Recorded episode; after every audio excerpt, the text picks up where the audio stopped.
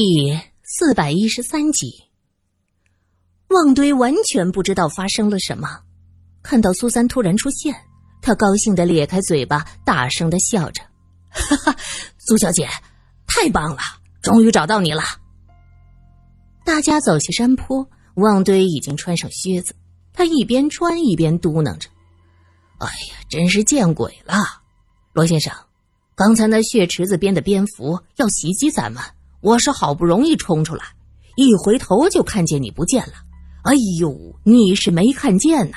那池子里的血跟那开了锅似的，吓死我了，也说不清是什么味儿。我还以为我得死在里头。原来罗隐和旺堆一前一后走进那个大厅，又看到血池肉林。奇怪的是，没见到那个小个子的女人。两个人正在分头查看肉林中的情景，呼唤着苏三的名字。忽然，那血池开始沸腾，血水四溅，里面的蝙蝠是呼啦啦的飞出来，发出奇怪的声音。蝙蝠实在是太多了，密密麻麻，翅膀忽扇着打在他们的头上和脸上，旺堆根本就睁不开眼睛。过了一会儿，蝙蝠散去，旺堆一转身。就发现罗隐不见了。旺堆说完这些，小翠儿又开始哭起来：“啊，我的嘎巴拉！”这话提醒了旺堆，他跟着问道：“守护人姑娘，呃，那个嘎巴拉的？”小翠急忙问道：“难道你你看见嘎巴拉了？他在那个池子里？”对不对呀？旺堆指着山洞，手指是微微颤抖。里面那个血池子里出来一个神。罗隐眉毛一挑，什么意思？汉子则摇着头。哎呀，你呀你呀，你们这些西康人都喜欢神叨叨的。神。是不是脸色苍白的人？苏三急忙问。旺堆摇了摇头：“真的是神，你们进去看看就知道了。”三个人互相看看，都在想旺堆这句话信与不信。而在另一个空间，这个山洞已经坍塌了，里面灌满了岩浆，到底进不进去呢？苏三看看罗隐，后者当机立断：“走。”进去看看，我相信旺堆。罗隐这么说着，苏三看了看他。旺堆听到罗隐这么说，激动的颠颠的就往温泉那跑。小翠则大叫：“我不去，我会想到我的嘎巴拉。”那你在这等着，等着被人捡走，砸碎了沤肥。苏三吓唬他：“哼。”小翠无奈的闭上嘴，三个人跟着旺堆又走进了那个山洞。这会子温泉里的水已经恢复成了原样。苏三站在洞门前，深深的吸了口气，他惊奇的发现，这洞子里的血腥味儿是荡然无存呢。也许这个平行空间的连接点就在血池。一个空间的血池垮了，另一个空间的血池也会消失的无影无踪。旺堆兴冲冲的带着大家走到那个大厅，所有人都愣住了。只见原来是血池肉灵的地方，赫然是一个巨大的椭圆形的东西。那东西有着光亮的银灰色金属外壳，上面是一个盖子。汉斯走上前摸了一下，又小心的敲了敲。他激动地说：“这是一种高密度合金啊，看上去就不一样。我的天，这是什么？”苏三看着那个东西，忽然想到安娜说的商人先祖，说到天降玄鸟的故事，他的思路是豁然开朗。这就是天降玄鸟。玄鸟，朱雀。罗隐看着这东西的样子，摇摇头说道。这哪里像是一只鸟啊？这分明就是个帽子。罗隐的形容很准确，这个东西的确像是一个银灰色的金属礼帽。你们可听说过星茶？苏三问。黑恩斯虽然是个中国通，但是这些古里古怪的东西他还是不懂的。他眨着蓝色的大眼睛问：“那是什么东西？”星茶就是船，在古书中记载，有很多空间行走的船，古人将这些船叫星茶。近代的张化写过一本书，叫做《张化博物志》，里面就记载，就说云：天河与海通，近世有人居海诸者，年年八月有浮茶，去来不失期。天河和海相通，每年八月。会有船从天河那边过来，商人的祖先和天降玄鸟有关系。那依我看，这就是那个玄鸟，也就是传说中的星茶，能在天上行走的船。能在天上行走。黑斯和罗隐睁大了眼睛对视，都觉得苏三说的这话太过匪夷所思。旺堆则手舞足蹈：“啊，对对对。”天上也有江河、银河呀，神仙他也得坐船呐。这时，就听到那个礼帽一样的东西传来滴答的一声，就像是什么机器启动的声音。很是熟悉这种声音，他立刻瞪着大眼睛盯着那个奇怪的东西。只见那东西的边缘忽然忽闪忽闪亮起了灯，罗隐担心出事儿。急忙伸出胳膊，将苏三挡在身后，同时退到一边。恩斯则有些兴奋，他指着那东西，惊奇的喊道：“天哪，我的苏三，你说对了，这个东西真的可能是个交通工具呀！”那个东西的上半部，也就是罗隐说的像草帽的部分，突然咔嚓一声裂开了。汪堆吓了一跳，一蹦三尺高，噌的一下窜出老远。警惕的盯着那个东西，原来那上面是有机关的。苏三想着，也觉得这东西真的可能是一条船，一条能在天上飞来飞去的船。罗隐和黑恩斯都是玩过战斗机的主，看着这上方打开的方式，心想这更加像一个设计精密的战斗机。上面的棚子打开，灯光不停的闪烁。还能听到咔嚓咔嚓机器运行的声音，可是一直看不见人走出来。大家探了探头，里面像是没有人。大家屏气凝神，紧紧的盯着这个奇怪的东西，没有人敢上前一步。就在这时，背包里的小翠儿又开始哭叫。苏三忍无可忍，抬手拍他一下：“喂，你有完没完呐？”小翠儿抽泣着：“我的嘎巴拉。”大家无奈，没有人能阻止小翠儿的絮叨。小翠儿，那开启的舱内传来嘎巴拉的声音：“啊，嘎巴拉，你真的在里头？”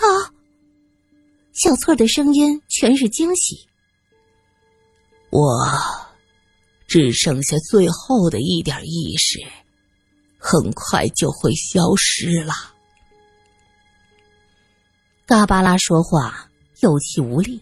苏三好奇的问：“嘎巴拉，你是从另一个空间穿越过来的吗？那边的血池不是爆炸了吗？”是我，我的能量和血池内的能量产生了反应，启动了飞船。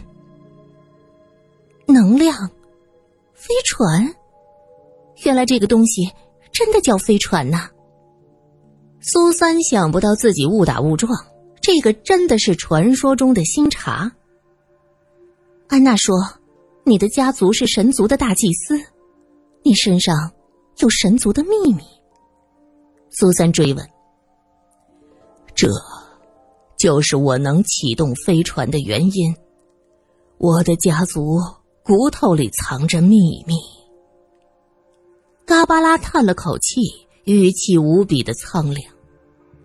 骨头里能藏着秘密？天子惊呼：“我知道，有三位美国科学家分离脱氧核糖酸，那是一种携带生命遗传物质的分子。你说的是这个 DNA？不是，是骨头中植入的一种芯片。我过去以为所有的神族人的骨头都能说话，可事实上，只有我的家族的人才会这样。而其中的原因，竟然是我们的骨头里被植入了一种芯片，从出生就被植入，用来延续家族的记忆和收集天地间的能量。我的家族因为无法忍受血腥的祭祀，逃离了雪山。从小，我的记忆也被封存起来。我是大祭司家族的最后一代，我死了。这个秘密也就彻底的结束了。原来是植入了芯片。安娜的声音悠悠的传过来，原来她已经醒了。她一直躺在地上，安静的听着，在听到嘎巴拉说话的时候，才惊呼出声：“对不起，嘎巴拉，要不是我把你扔进血池。”那这一切是不是不会发生？你还是嘎巴拉，会幸福的和小翠儿在一起。苏三很内疚。对呀对呀，嘎巴拉，我们将来还能在一起吗？不是你的错呀，苏小姐。其实，在进入这个山洞，我骨头里的芯片就被唤醒了。我明白了一切，我开始拒绝开口。现在的我。不再是嘎巴拉，只是启动这飞船的能量。等到这点残余属于嘎巴拉的能量耗尽，我就彻底的消失了。嘎巴拉，你别走！你怎么舍得离开我呢？小翠儿嘤嘤的哭起来。现在的我已经没有形体。我已经完全和这个飞船合二为一了，对不起啊，小翠儿，感谢曾经有一个女孩爱过我。小翠儿一下聪明起来，她突然说道：“你说过我也是神族后代的旁支，那我也能成为什么能量？进了这个船，我就可以永远和你在一起了呀。”嘎巴拉苦笑。芯片的记忆告诉我，你不是神族的人。至于你为什么能说话，这一点我也不清楚。小翠儿，你忘了我吧。以后的日子，你一定会遇见喜欢的人。嘎巴拉的声音变得无比的深情。小翠儿叹了口气：“唉，我一直遇到喜欢的人。”只要长得好看的男人，我都喜欢。可是他们不喜欢我呀。安娜问：“原来启动的秘密就是这个飞船，我们的祖先是坐着这个东西来的。”对，就是这个。来到地球后，能量一直被限制，就藏在雪山之巅的山洞里，能量积攒。需要几百年甚至上千年，我的家族用了一千多年的时间把能量积聚在骨头里，所以呀，在我被丢进血池的那一刻，飞船的能量就被激活了。那么，那么坐这个飞船就能回到祖先的地方吗？安娜是满眼放光。应该可以，哎，你的族人们呢？怎么就你和那个蓝色的大块头，还有那个吃人肉的家伙呀？嘎巴拉问。是啊，怎么神族的人就只出现这几个呢？其他人呢？安娜的脸上露出一丝微笑。他们，他们都死了。不灵症越来越严重。最后自相残杀，互相啃食，他们都死了。说这话的时候，他的眼睛格外的明亮。苏三突然说：“他们真的是自相残杀而死的吗？”安娜问：“那你以为是什么呀？”“，别人都死了，就只有你们活着，这不能不让人多想啊。”安娜低头不语，嘎巴拉叹了口气：“冥冥中自有安排。”我们这些移民，在这个世界上已经活得够久的了。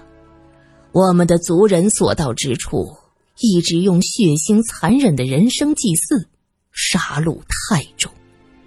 现在雪山上的族人全死了，也是一种赎罪吧。哼，你知道什么？我们是神的后代，是太阳之子，杀几个普通人怎么了？这都是为了祭祀我们的神。别和我说什么亚特兰蒂斯和玛雅人都遭到了报应，哼，鬼才信这一套话。那不过是传说中编的罢了。原来神族竟然和亚特兰蒂斯以及美洲的玛雅人有着千丝万缕的关系。恩斯恍然大悟，我想起来了。玛雅人一直用活人祭祀，砍下人头收集鲜血，原来和你们是一样的。